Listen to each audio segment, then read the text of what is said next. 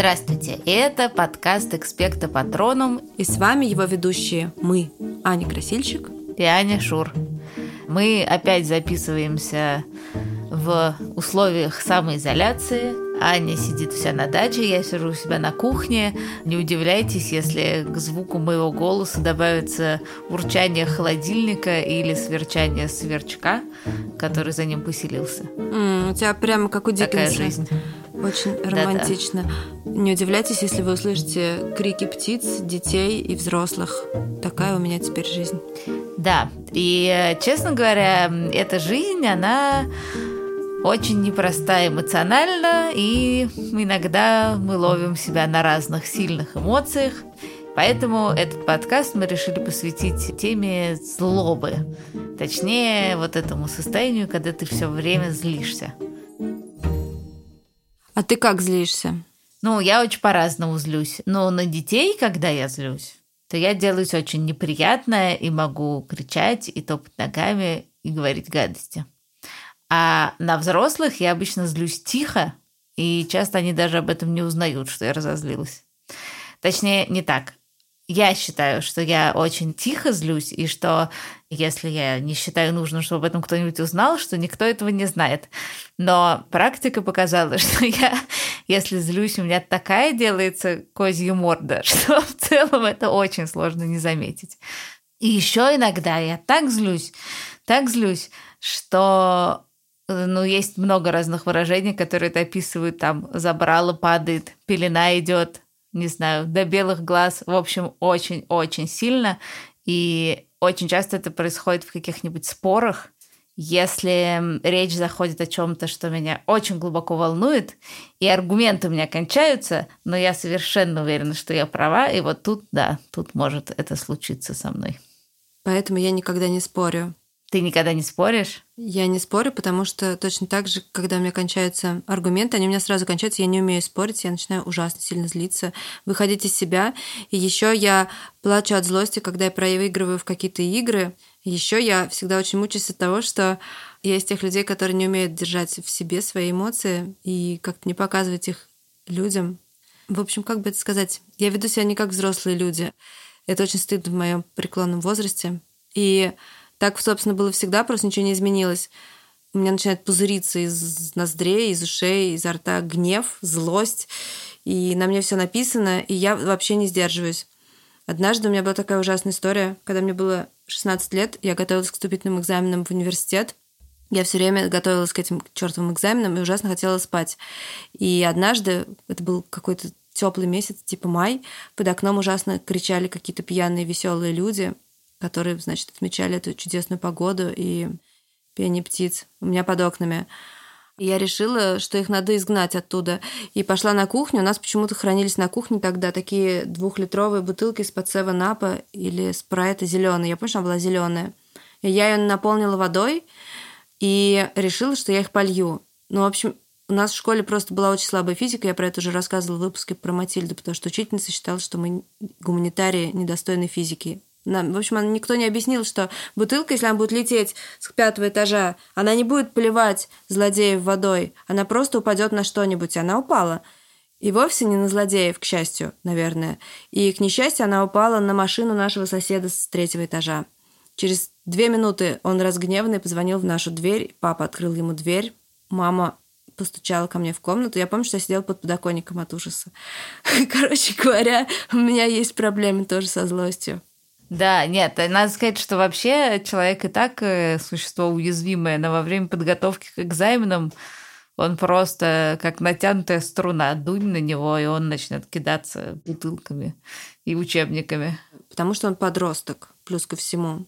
И подростки, как нам кажется, злятся вообще особенно часто. Это такое состояние подросткового возраста, когда тебя все время мотает между очень сильными чувствами, и в том числе ты довольно часто испытываешь злость.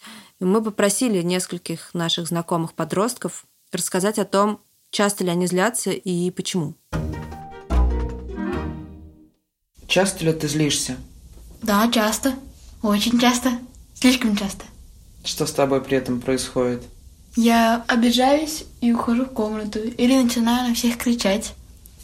Что ты чувствуешь? Злость, наверное. Я обиду, чаще всего обиду. Потому что как-то мне... Я не виновата, такое ощущение всегда. Все вокруг виноваты? Все вокруг виноваты. Часто ли ты злишься? Я очень часто злюсь. И причем часто без причины. Я начинаю смотреть на окружающих с ненавистью, даже если ничего мне не сделали. И иногда, если слишком сильно злюсь, мне может даже заболеть голова.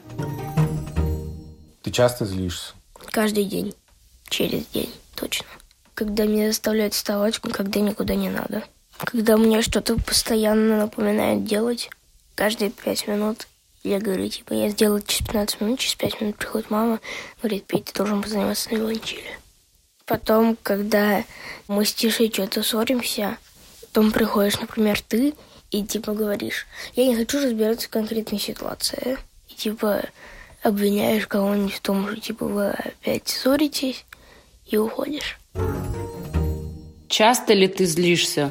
Сейчас я намного чаще начала злиться, потому что я в таком возрасте на маму, на детей вокруг ненавижу их сейчас в данный момент прям сильно.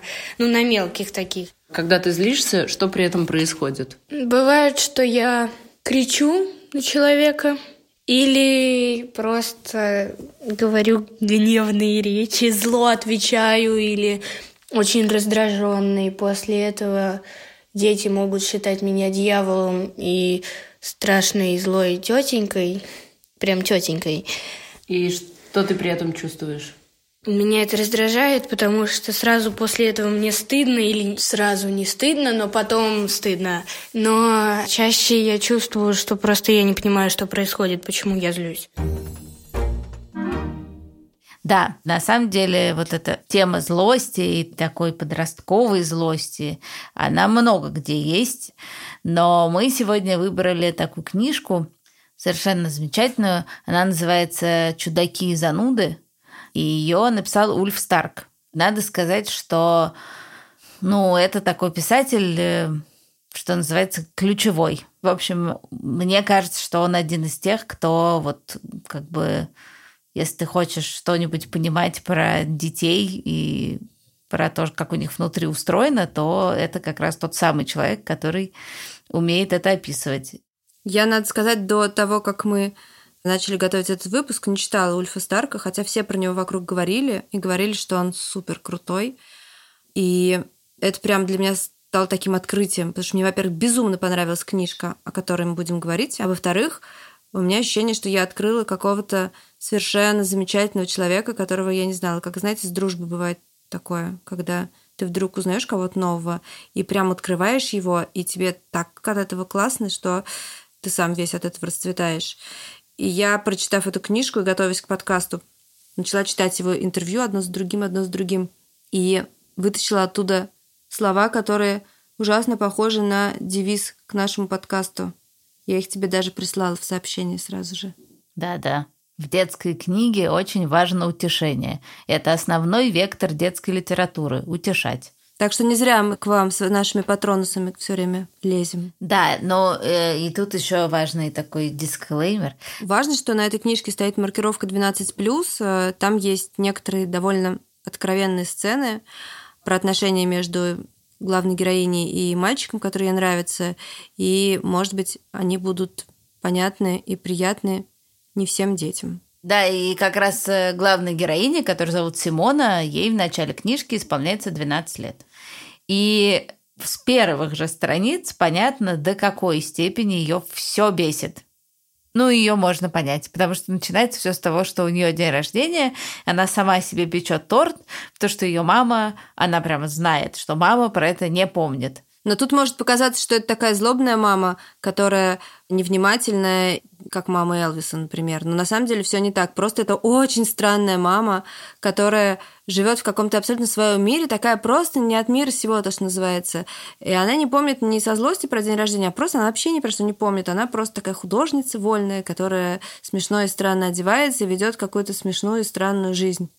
Да, ну и, наверное, ну то, собственно, это видно вообще-то, что в целом Симоне ну, во многом очень это все нравится, яркость ее мамы, что мама сияет, что мама блистательно улыбается, что, ну, в общем, она явно ей восхищается. Но иногда эта мамина безалаберность и такое ее бесконечное богемное такое бурление Симону, главную героиню, ужасно бесит.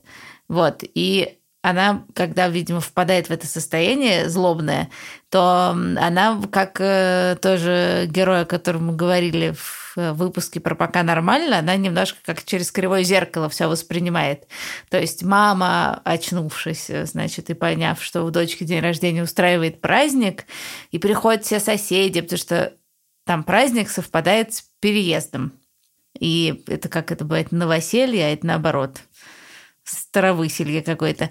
Вот, и приходят все соседи, приносят кучу угощений, и все начинают как бы пить, гулять, веселиться, а Симон на все это смотрит просто как бы, и каждый еще соседа так описывает, это дылда, это там, не знаю, кривая коса. Ну, в смысле, все ей очень не нравится, э, вот.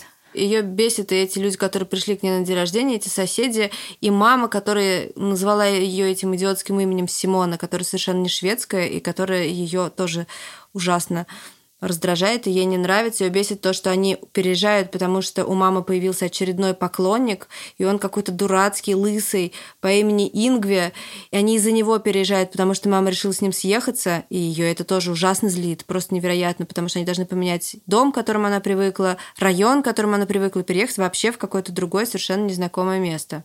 Да, ну и как бы такой последней каплей становится то, что мама когда вечером вывозила из этого угара свою дочь и вещи, забыла пса.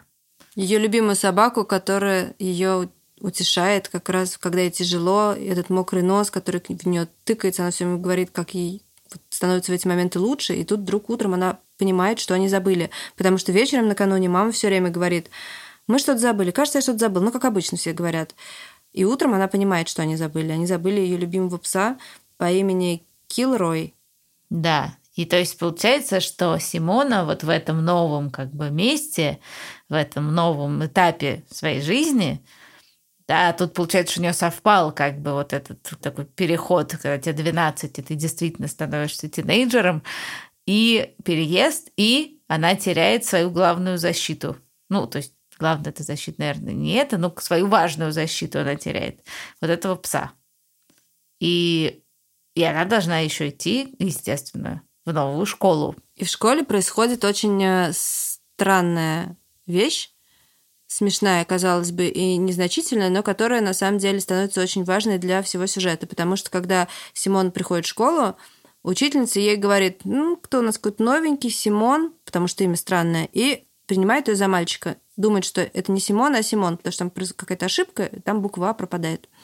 И Симона почему-то не говорит, что она девочка, а она как бы решает посмотреть, что будет дальше. А дальше, собственно, происходит то, что все ее вслед за учительницей принимают за мальчика, считают, что она мальчик, она начинает постепенно одеваться как мальчик, и это такой клубок, который закручивается, закручивается, закручивается, превращается в итоге в такой гигантский, гигантский ком, и этот ком мчится как бы за ней, и она даже не успевает никак разгрести последствия того, что происходит. Да, ну и Конечно, немедленно в нее влюбляется одноклассница, так, причем очень э, настойчиво влюбляется и лезет целоваться и что-то еще. Сама она тоже немножко влюбляется в одноклассника, но при этом так как она сказала, что она мальчик, то теперь ей надо доказывать, что она не просто мальчик, а она такой настоящий мачо-мен, поэтому она еще показывает свою храбрость и свою крутость и свое бесстрашие, и все это с каждым действительно следующим как бы шагом становится все более запутанным клубком. И пока вот этот клубок катится на каждом повороте, она ужасно злится на себя, на обстоятельства, на все, что вокруг, на всех людей, на, на то, то что она идиоты. Почему-то стала мальчиком, хотя ей нравится Исаак, и она бы так хотела бы ему понравиться. Да, то есть э, вся ее жизнь вызывает у нее вот это вот как бы бесконечное раздражение и злость. И вот в момент, когда она в этом пике находится, случается такое тоже центральное событие – в книжке, и э, появляется ее дедушка. Который до этого жил, э, как это бывает часто в Швеции, в доме престарелых, и который решил оттуда сбежать, Сбегает он очень комически в каких-то гигантских женских сапогах, э, которые он стащил у какой-то медсестры, в ночной рубашке и с виолончелью в руках, потому что он играет на виолончели. И говорит, я пришел домой умирать. И это очень смешная сцена, такая трагикомическая, я бы сказала. И дедушка оказывается таким для нее патронусом, который единственный из всех, во-первых, узнает, что случилось, потому что она ему все доверяет, а во-вторых, рядом с которым ей как раз становится сильно легче, и рядом с которым ее злость как-то вот утихает. Ну да, и он э, тоже такой, кстати, странненький, как и мама. И у него есть замечательная теория, в честь которой и названа книжка, что есть на свете чудаки, а есть зануды. И что мы все бурлим какими-то силами. Он так говорит.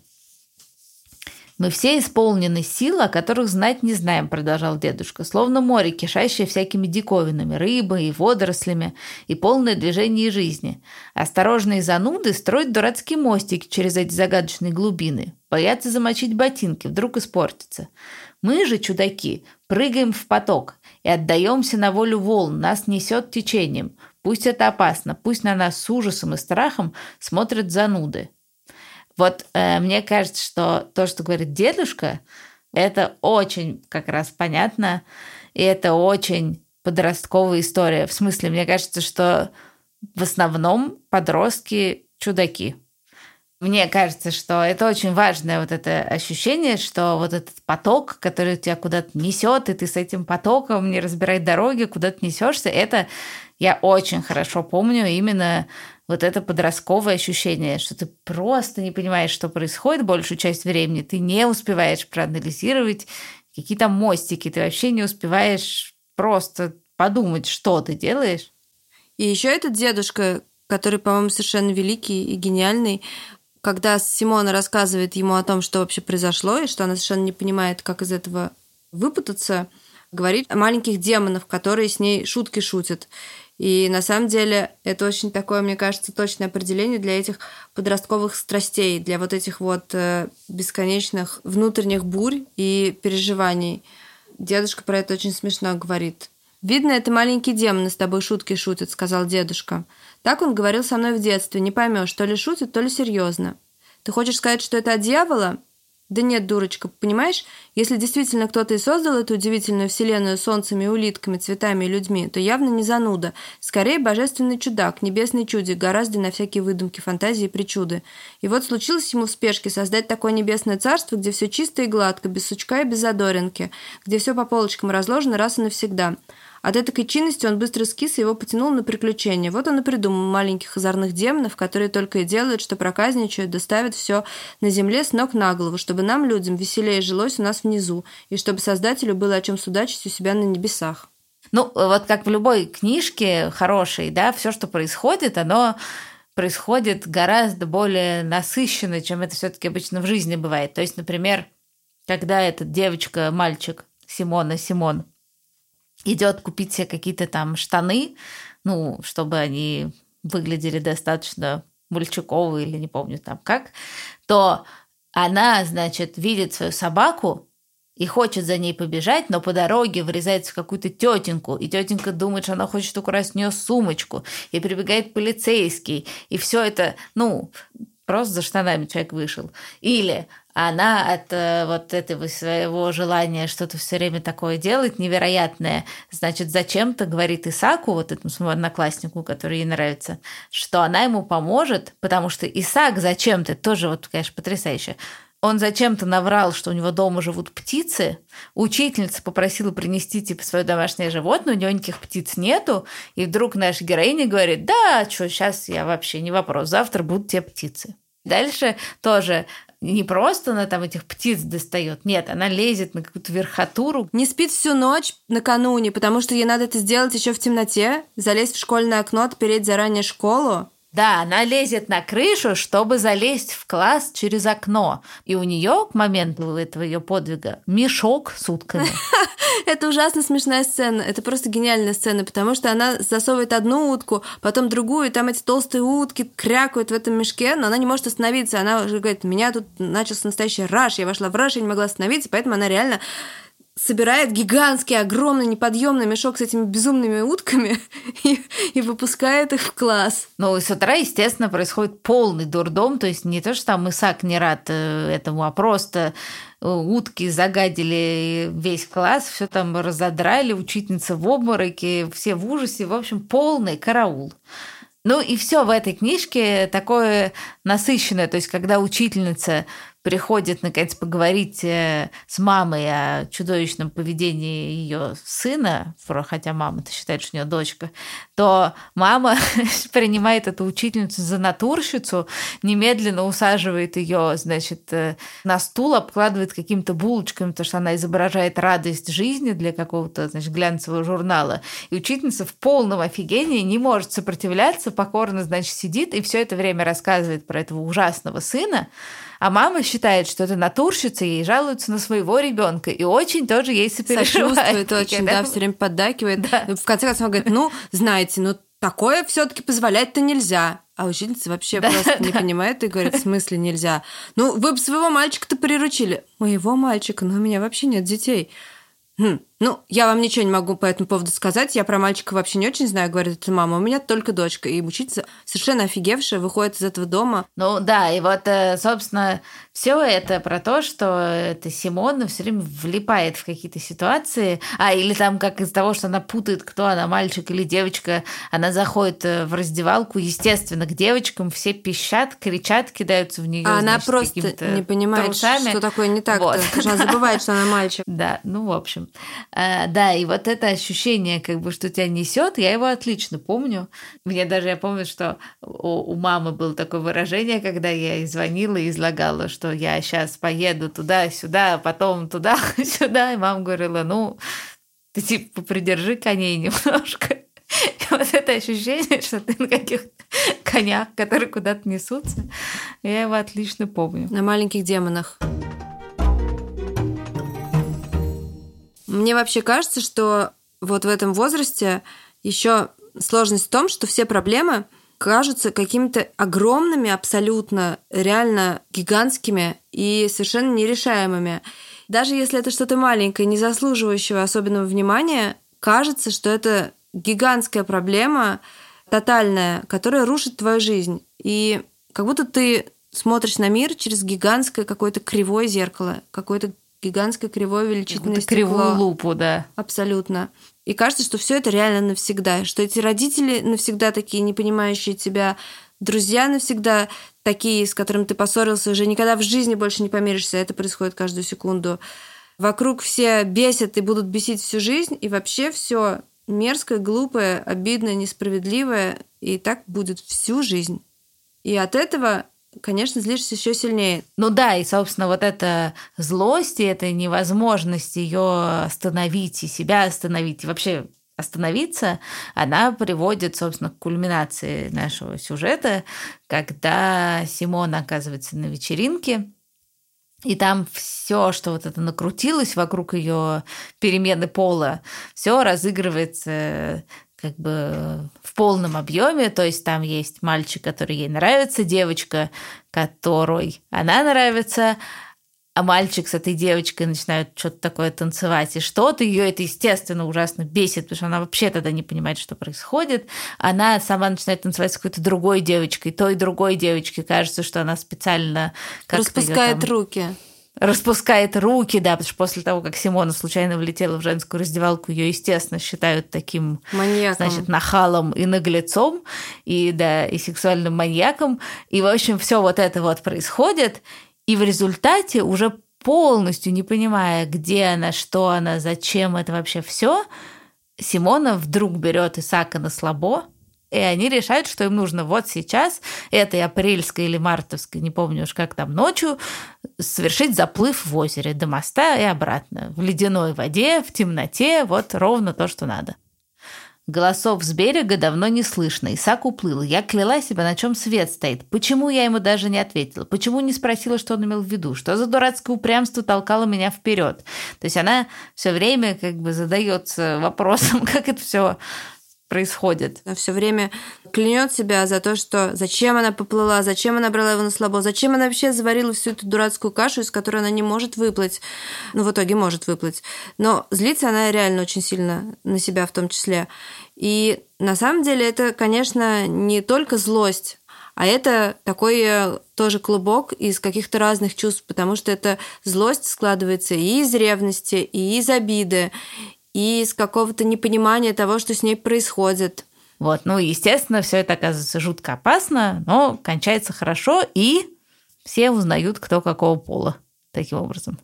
Потому что после ледяного заплыва приходится разоблачиться. Да, даже эта гигантская Симонина проблема, которая действительно вот уж проблема так проблема, и кажется абсолютно неразрешимой, в итоге разрешается, и все потихонечку становится на свои места. И очень даже как-то неплохо становится. Вообще, если окунуться в ледяную воду ночью, это очень прочищает мозги, но это не единственный на самом деле способ, которым можно успокоиться, и которым даже Симона не только так успокаивается. Например, очевидно, ей гораздо становится легче, когда она говорит с дедушкой, или когда совсем она запутывается, и она приходит к маме, и та ее обнимает, и она как будто снова маленькая, и может себе позволить на некоторое время просто остановиться. Или когда в какой-то момент она реально просто все рассказывает всем как есть, просто перестает врать. И, соответственно, это тоже ее вынимает из этой ловушки, в которую она сама себя засунула. И, конечно, когда возвращается собака со своим мокрым носом, и можно в нее уткнуться, это тоже очень улучшает жизнь Симоны. Иногда некоторые вещи, они просто разрешаются сами собой и становятся легче. Ну и, конечно, да, в книжке все утрировано и так далее, и так далее, но в жизни вообще-то все примерно так же. Как мы и говорили в начале, все злятся и взрослые, и дети. И даже самые маленькие дети злятся. Каждый, наверное, хоть раз видел какого-нибудь очень маленького человека, который злится и плачет от злости и топает ногами и всякое такое. Просто в каждом возрасте люди по-разному с этим справляются. И кажется, что когда ты подросток, у тебя такая тонкая кожа, и тебе так тяжело и так сложно справиться со своими эмоциями. И есть ощущение, что ты как бы один на один с этим совсем. Ты как будто все время вибрируешь. Но кажется, все-таки важно понимать, что, во-первых, это происходит со всеми, а во-вторых, можно найти какой-то свой собственный способ, как с этим справляться. Что тебе помогает успокоиться? Я играю на пианино, я танцую, я, может быть, иногда пою, или просто лежу на диване и страдаю. Но если я ложусь спать в таком злом настроении, то я ну, могу не спать очень долго, не могу уснуть. Не успокоившись, в общем, сложно жить.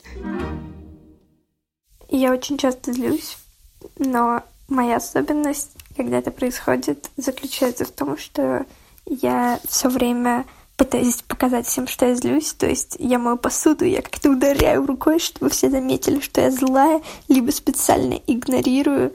А параллельно с этим я начинаю делать такое безэмоциональное лицо, но помогают мне с этим справиться шутки моих друзей или семьи, которые меня смешат, и я как-то начинаю выходить из этого состояния. Я злюсь довольно часто, потому что я вообще довольно нервный человек. Иногда я злюсь громко, так кого-нибудь крикну, топну ногой или что-нибудь грубое скажу. Такая злость очень быстро проходит, и я могу извиниться, и как будто ничего не было. А бывает такая холодная злость, тихая, когда внутри все кипит, клокочет.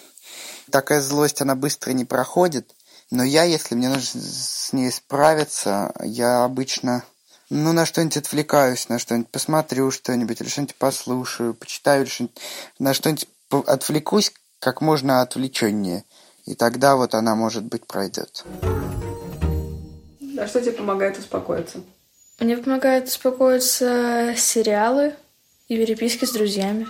А в диалог с собой ты вступаешь или нет? Я с собой постоянно разговариваю. Это не только когда я злюсь. Помогает.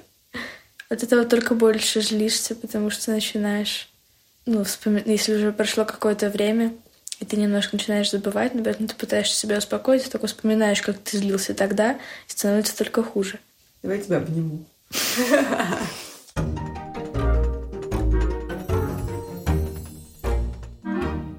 В конце мы обычно советуем несколько книжек, которые либо на ту же тему, либо как-то затрагивают эту тему. И я хочу посоветовать книжку Мони Нильсон «Цацики. Лучший друг». Это последняя книжка в серии, которая переведена на русский. Вроде бы есть еще одна, которую мы пока не читали. И это книжка про мальчика по имени Цацики, который живет в Швеции. А зовут его так, потому что его мама большой фанат Греции, и отец его грек. И мама очень любила есть такой греческий соус, который называется цацики. И в этой книжке он тоже переезжает. И в этой книжке у его мамаши довольно сложные отношения с ее мужем. Они все время ссорятся. И из-за всего этого, из-за переезда, из-за родителей, из-за разных других сложностей Цацики довольно много злится. Следующая книжка называется «Осторожно, питбуль Терье». Ее написал э, норвежский писатель фамилия Эриксон, а перевела наш любимый Ольга Дробот. И в этой книжке, ну там просто в классе главного героя появляется такой дико злобный настоящий бык, такой верзила, который говорит, что зовут Питбуль Терье, и что он сейчас всех просто порвет. Вот, и он как бы плюхается на парту к этому главному герою говорит, все, ты будешь моим лучшим другом, понял? И тот такой, типа, ну, понял. Вот, ну и дальше, соответственно, всю книжку выясняется, что этот питбуль Терье не такой уж и ужасно страшный, и у него есть непростые жизненные обстоятельства, и это история дружбы, но начинается она вот с такого знакомства с очень-очень недобрым подростком. Книжка классная. Третья книжка, ее написал Дарья Варденбург. Она называется «Правило 69 для толстой чайки». И она просто очень классная. Она про все. Она и про спорт, и про дружбу, и подростковость, и про сложную семейную историю. И там просто немножко похожий э, немножко похожий сюжет в том смысле, что там есть э, главный герой, ну, тут мальчик Якоб. Есть мама и есть дед, и вот они такие, значит, все чудаковатые. И главный герой тоже там местами ужасно бесится, а так он еще и заика, то как бы его бешенство, оно такое закупоренное и прорывается тоже. Будь здоров. Не хуже, чем у Симоны. В общем, отличная книжка, очень тоже ее советую. На этом мы с вами прощаемся. Это был подкаст «Экспекту Патроном». Мы выходим каждые две недели по пятницам. Слушайте нас на платформах Яндекс Музыка, Castbox, Google Play, Apple Podcasts и, конечно же, в приложении Радио Арзамас. Там есть очень много всего интересного, чтобы не скучно и полезно проводить время в самоизоляции. Спасибо всем, кто нам пишет письма и ставит оценки. И в это грустное время ваши отзывы очень-очень нас поддерживают. Мы благодарим редактора Асю Терехову, расшифровщика Кирилла Гликмана, звукорежиссера Павла Цурикова, композитора Михаила Соробьянова и фактчекера Надежду Богданову. А еще мы благодарим детей, голоса которых вы слышали в этом выпуске. Это были Ануша, Мотя, Магога, Петя, Вера и Дуня. Спасибо вам. Спасибо. Пока. Всем пока.